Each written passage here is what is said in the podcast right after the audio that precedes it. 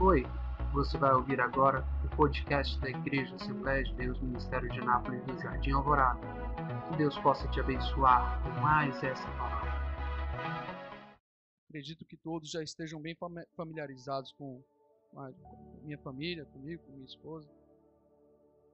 E com tudo que a gente passou, com tudo que a gente enfrentou, a gente ainda passa um, um bocado ainda.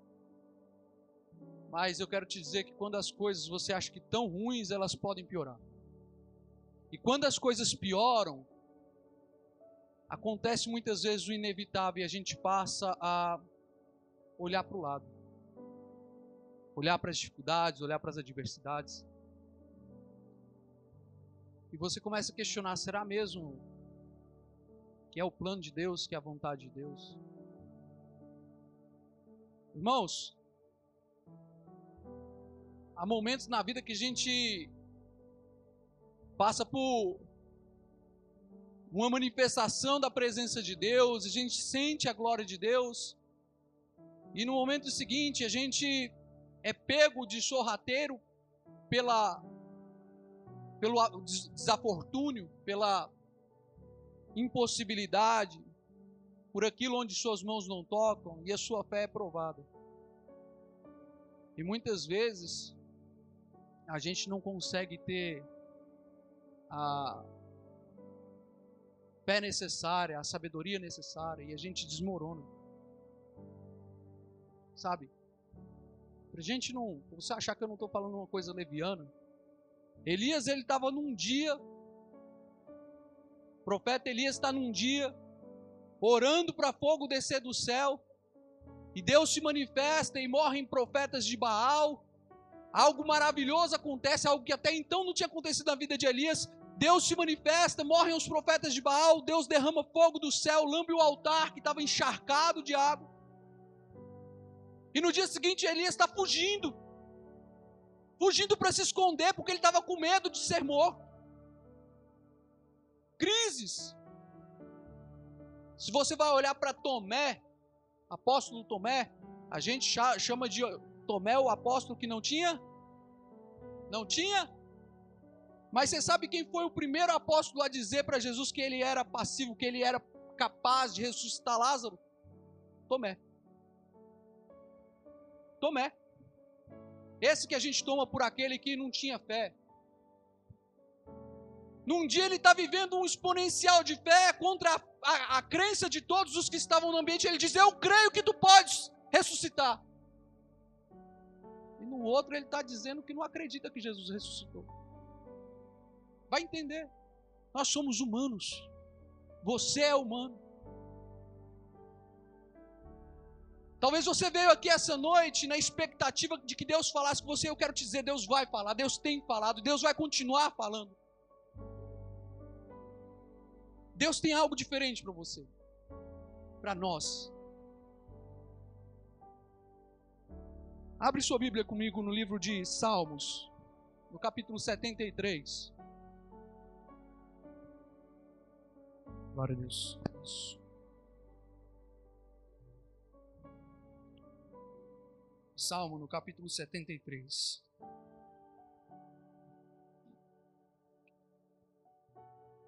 Quem encontrou diz amém. Diz assim: Verdadeiramente Deus é bom para Israel para aqueles que são limpos de coração. Mas quanto a mim, os meus pés quase foram, os meus passos quase escorregaram, pois eu tive inveja do tolo quando eu vi a prosperidade do perverso. Pois não há faixas em sua morte, mas sua força é firme. Eles não estão em tribulação como os outros homens, nem eles se afligem como os outros homens. Por isso, o orgulho lhes cerca como uma corrente e a violência os cobre como vestimenta. Seus olhos destacam-se como gordura e eles têm mais do que o coração poderia desejar. Eles são corruptos e falam perversamente no que diz respeito à opressão. Eles falam arrogantemente. Eles põem a boca contra os céus e a sua língua caminha pela terra. E por isso seu povo retorna para cá e as águas de um copo cheio são espremidas para eles. E eles dizem: Como Deus sabe? E há conhecimento no Altíssimo? Eis que estes são os ímpios que prosperam no mundo, eles aumentam em riquezas. Realmente eu limpei meu coração em vão e lavei as minhas mãos na inocência. Pois ao longo do dia tenho sido, afligido e castigado toda manhã. Se eu disser, eu falarei assim: Eis que eu ofenderia contra a geração dos teus filhos. Quando eu pensei em conhecer isso, foi doloroso demais para mim, até que eu entrei no santuário de Deus. Então entendi o seu fim. Só até aí. A gente está lendo. Você que ficou de pé, toma seu assento. A gente está lendo um salmo de de Azaf. Esses dias para trás a gente pregou sobre eles num evento que a gente foi apoiar uma igreja. E eu queria falar sobre isso com você. Azaf ele foi alguém diferente para sua época. Quando nascido nos dias de Davi, nos dias aos quais a glória do Senhor não estava manifesta no meio de Israel, porque a arca da aliança tinha sido levada, a arca da aliança tinha sido tomada pelos filisteus. E ele nasce nesse contexto, sem viver os dias da glória de Deus no seu, no, no seu ano de nascimento. E passa o tempo, ele cresce, ele vê a arca retornar, e ele é levita, nascido da casa de Levi, um, um homem que viu maravilhas e maravilhas, porque ele, por ser levita, estava dioturnamente empregado na obra do Senhor. Que era a, atividade que cabia lhe. Quando a arca do Senhor retorna para o arraial de Israel, porque Davi empreita em buscá-la e, tendo sucesso, ele traz ela de volta. Davi mais dois sacerdotes, mais dois outros levitas, são chamados para ministrar perante a graça de Deus, perante a arca da aliança, perante a presença manifesta de Deus. Sabe? Ele era alguém que passava boa parte dos seus dias diante da presença manifesta de Deus. Alguém que estava todos os dias diante do Senhor. A palavra diz que a arca, enquanto esteve na casa de Obed-Edom, enquanto ela esteve perdida fora do arraial, a casa de Obed-Edom, ela prosperou. Você entende isso? No Antigo Testamento, a arca da aliança era a representação da manifestação de Deus. Ali estava a representação de Deus. E enquanto ela teve na casa de Obed-Edom, guardada, Obed-Edom prosperou. E essa mesma arca fica diante de Asaf para que ele possa estar levantando louvores a Deus perante a arca. E ele era alguém que estava já acostumado com a presença de Deus quando ele recita esse salmo, quando ele recita esse texto quando ele cria essa melodia. Mas ao contrário das grande maiorias das outras melodias, das, das outras poesias escritas em, no livro de Salmos, essa daqui, ela tem um tom de pesar. Porque ela começa relatando da riqueza daqueles que são ímpios, da facilidade que os ímpios têm, daqueles que não temem a Deus, antes afrontam o Senhor.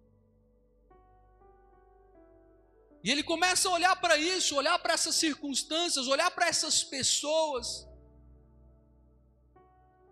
E ele chega num momento na vida dele, ele chega numa hora na vida dele. E aqui, quando ele escreve esse salmo, estuda-se que ele tivesse aproximadamente 60, 70 anos. Ou seja, ele já era alguém de idade.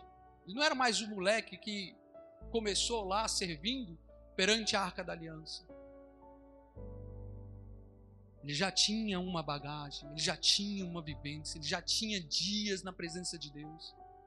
ele já tinha vivenciado a manifestação da presença de Deus cotidianamente. Ele já tinha sido transformado dia após dia, porque ninguém chega diante da presença de Deus e sai a mesma pessoa. Ninguém se achega diante de Deus, ninguém vê a manifestação de Deus e sai da mesma forma que chegou. Deus transforma. E a palavra de Deus diz que nós temos que ser, enquanto cristãos, como um, o dia que vai surgindo, surgindo, nascendo, nascendo até ser dia perfeito, até ser meio-dia. E nós vamos sendo transformados de glória em glória, de glória em glória. Nós somos, nós somos criados para ser transformados. Ninguém é perfeito. Deus está em constante trabalho na minha e na sua vida. Ele está a trabalhar agora mesmo no seu coração.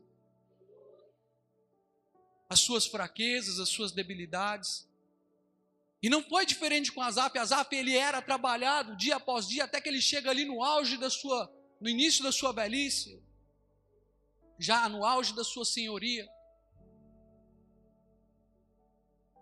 E ele começa a dizer: Olha, já vi muita coisa, já passei por muitas injustiças. Eu sou servo de Deus, eu sirvo a Deus há 70 anos. Sou fiel a Deus, sou levita, trabalho na casa de Deus, convivo com a presença manifesta de Deus dia após dia. Isso traz um, um, um paralelo para nós, sabe? Porque antes da graça, a presença de Deus era algo excluso, só o sacerdote. Mas nos dias de Davi, ele representa, ele mostra para a gente como é, como que seria nos dias de hoje, quando o sacrifício vicário de Cristo se consumasse na cruz, quando o Espírito Santo de Deus estivesse disponível para mim e para você, como está hoje. Quando a presença de Deus estivesse manifesta, disponível para cada um de nós que você não precisasse que um sumo sacerdote, ou se nós colocássemos para a liturgia atual, que um pastor fosse uma vez por ano chegar diante de Deus e pedir expiação pelo pecado de todos nós. Não! Não havia necessidade, porque Jesus Cristo se fez sacerdote, se fez sumo sacerdote, ele foi o cordeiro que morreu por mim e por você, e em virtude disso, o seu Espírito Santo, nós temos livre acesso. Deus está disponível para mim e para você, Deus está acessível, assim como naqueles dias. Foram dias excepcionais, e Asaf vivenciou isso. A gente não está falando de alguém qualquer. Estamos falando de alguém que viveu diante da arca do Senhor. Mais do que viveu, viveu a ministrar diante da arca do Senhor. Eu não sei como é que você tem levado a sua vida. Eu não sei. Mas Davi escolheu, chamou ele, separou ele. Salomão sustentou, Salomão que veio de reinado, depois sustentou ele como um homem que seria Entenda, irmãos. Davi era um homem que era ministro de louvor, ele era levita, ele, canta, ele, ele tocava harpas, ele tocava músicas. Ele sabia o que era conduzir uma música. Ele sabia. E ele chama Asaf para fazer isso. Tinha que ter alguma coisa diferente. E Asaf ele vivencia esse momento, vivencia essa, essa vida diante de Deus. E ele chega no auge da sua senhoria e fala: Sabe, não sei mais se vale a pena. Eu não sei se vale a pena. Não sei o que, que Deus tem entregado nas suas mãos, mas eu quero te dizer: vale a pena. Vale a pena. Ele chega lá no auge da sua idade e fala: Olha, esses homens, eles não têm dificuldade nem para morrer. A vida deles é fácil. Eles são avarentos, são presunçosos, são arrogantes, são injustos. Eles maltratam os mais pobres. Eles crescem em cima da pobreza. E têm facilidade de vida. Logo, Azaf dizendo isso, ele chega à conclusão que ele quase tem os seus pés resvalados, ele quase tem um tropeção, vamos dizer assim. Ele olha para a situação, ele olha para o desgaste, ele olha para o ao redor dele, e ele começa a, a dar atenção demais para as outras coisas, focar demais nas outras coisas, e esquece de toda uma vivência que ele tem. E ele fala: Olha, meus pés quase se resvalaram, eu quase tropecei. Você sabe o que ele está querendo dizer nesse versículo? Ele fala: Olha, eu quase perdi a fé. eu quase me desviei. Eu passei uma vida aos pés do Senhor e hoje eu, naquele momento, ele começa a dizer, ele começa a relatar, eu não sei se vale a pena mais. Sofrer tudo isso para estar ministrando, sofrer tudo isso para estar cantando, sofrer tudo isso para estar no culto, estar na igreja. Eu passo por adversidades dia após dia. Talvez eu chegue em casa e não tenha aquele alimento que eu queria comer. Eu chego em casa e eu não tenho dinheiro para pagar aquela conta. Eu não sei se você sabe, mas o pessoal da tribo de Levi, eles não eram abastados, eles não tinham condição financeira, eles tinham uma muda de roupa, um tipo de roupa especial que eles deveriam usar, eles não podiam ter, usar a roupa da moda, a roupa que eles quisessem, não. Mas quando, quando Asaf escreve esse salmo, ele está passando dias da manifestação da glória de Deus na vida dele. Só que ele ainda não sabia nos primeiros versículos. E ele fala: enquanto eu não sabia, meus pés quase se resvalaram. Meus pés quase, eu quase me desviei. Aí no versículo 17 ele fala: até, até que eu fui no santuário de Deus, então, então algo aconteceu. Até o dia que ele entrou na presença do Senhor, algo aconteceu. Algo aconteceu na vida dele. Porque não, como a gente falou, não há quem entre na presença de Deus e saia da maneira igual. Quando a gente vê ele falar sobre isso, a gente entende que ele está relatando ali daqueles dias, da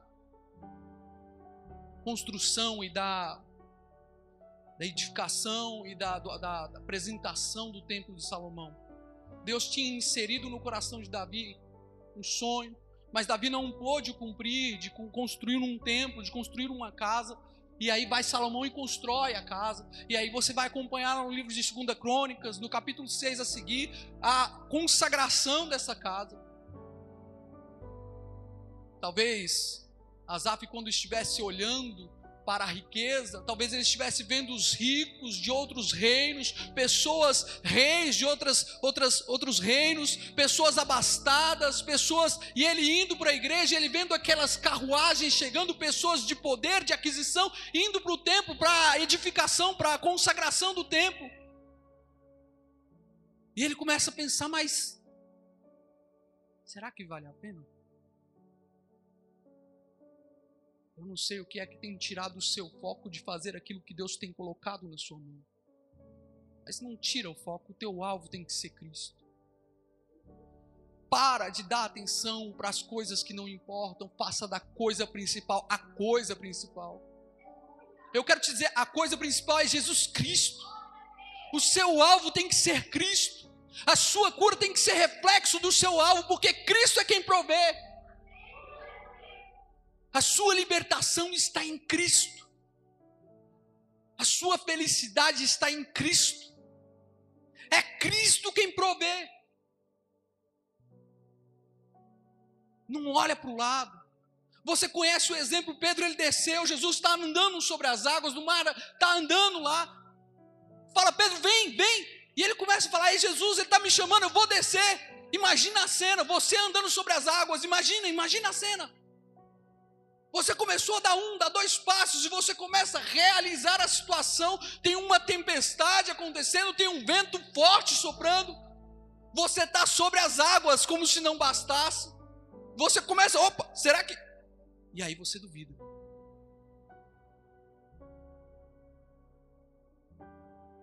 E aí você começa a afundar. Porque uma hora você está cheio de fé e outra hora Mas sabe por que, que a gente perde? Porque a gente tira a atenção da coisa principal. Tem muita gente dando muita atenção para essa situação de calamidade a qual nós passamos enquanto enquanto gente, enquanto mundo, enquanto Brasil, enquanto Anápolis.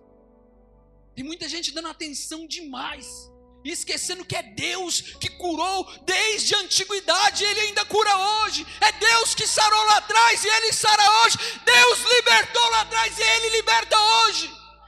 É Ele quem faz. O gigante cresce a dimensão que você dá para ele. Pensa se Davi vai ficar olhando para a grandeza de Golias. Ele vai olhar para a grandeza do Deus dele. Ele podia falar: não, isso não é para mim. Samuel, isso não é, isso não dá para mim.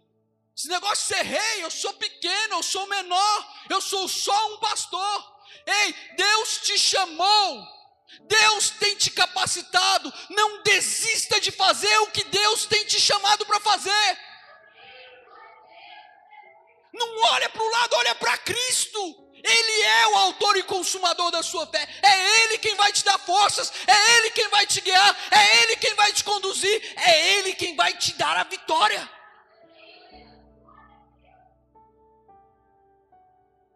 É Ele quem vai te dar.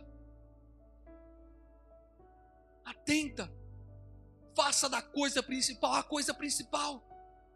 Vamos dar o primeiro lugar para Deus. Vamos dar a atenção que ele merece. Porque olha só, entenda um negócio. Asaf ele entra lá para edificar, para a consagração do templo. Templo de Salomão, uma festa enorme, ele vai conduzir os louvores. Pensa num louvor bonito, igreja. Eles não estavam levantando qualquer coisa, era a casa de Deus, instituída no próprio coração de Deus, um plano, um projeto detalhado. E aí eles escolhem os melhores músicos, os melhores levitas, os melhores. Pensa num louvor infinitamente melhor do que qualquer um que você já viu até hoje. E eles começam a cantar. E eles começam a adorar. Eles começam a louvar, eles começam a bendizer, eles começam a exaltar, e a glória de Deus sobe, e a glória de Deus desce, e a glória de Deus sobe, e a glória de Deus desce. A glória de Deus se manifesta, e Asaf ele está lá no meio, eu quero te contar da perspectiva de Asaf, porque a Bíblia nos dá margem para falar sobre isso. Esse salmo diz que a vida de Asaf foi transformada. Nessa hora, o que ele viveu até então é transformado. A falta de fé dele é mudada.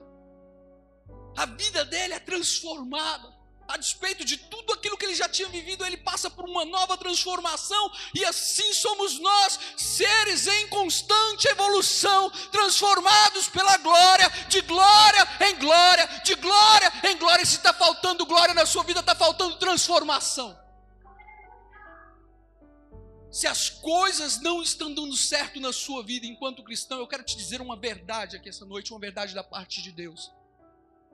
Existe um princípio universal que diz que você não consegue fazer algo diferente através de método igual.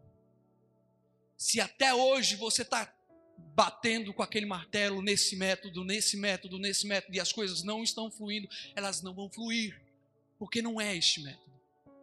Resultado, se você soma um mais um, ele sempre vai dar dois. Não tem jeito. Não tem jeito. Deus está mandando eu te dizer aqui essa noite: se tem faltado glória na sua vida, você não vai obter transformação. E nós precisamos ser transformados até que sejamos dia perfeito. Deus tem transformação para você, igreja. Deus tem transformação. Você tem dificuldade, você tem pensado em desistir. Eu quero te dizer: entra na glória de Deus, que Ele vai transformar o seu destino e você vai mudar o seu rumo. Entra debaixo da glória de Deus e deixa Ele mudar a sua direção e te colocar no propósito que Ele mesmo designou. Ele tem projeto, ele tem sonho, ele tem plano, mas depende de você. Ele não vai chegar a descer aqui e falar: opa, não, anda para cá. Não. Ele não vai pegar e te conduzir à força. Você tem que dizer e viver, porque dizer é muito fácil mas viver como quem diz: Deus, eis-me aqui, faz a tua vontade. Coloque sobre os seus pés.